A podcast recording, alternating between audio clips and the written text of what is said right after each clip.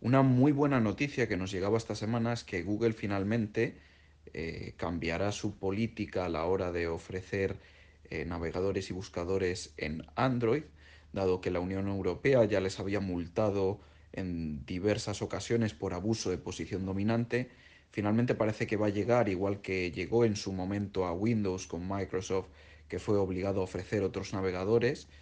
En este caso llegará también en Android en donde podremos elegir nuestro navegador por defecto y nuestro buscador por defecto para que no sean siempre Google o Google Chrome.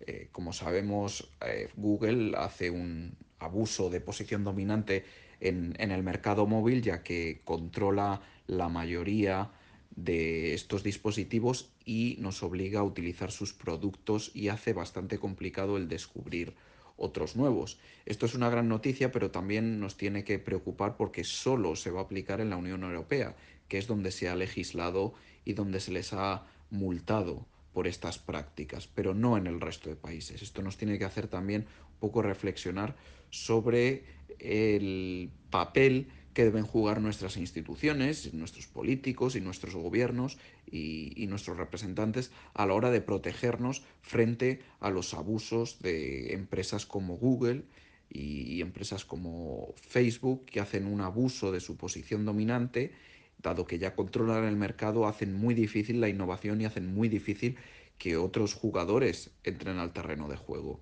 Esto es una buena noticia y creo que debemos felicitarnos por ello.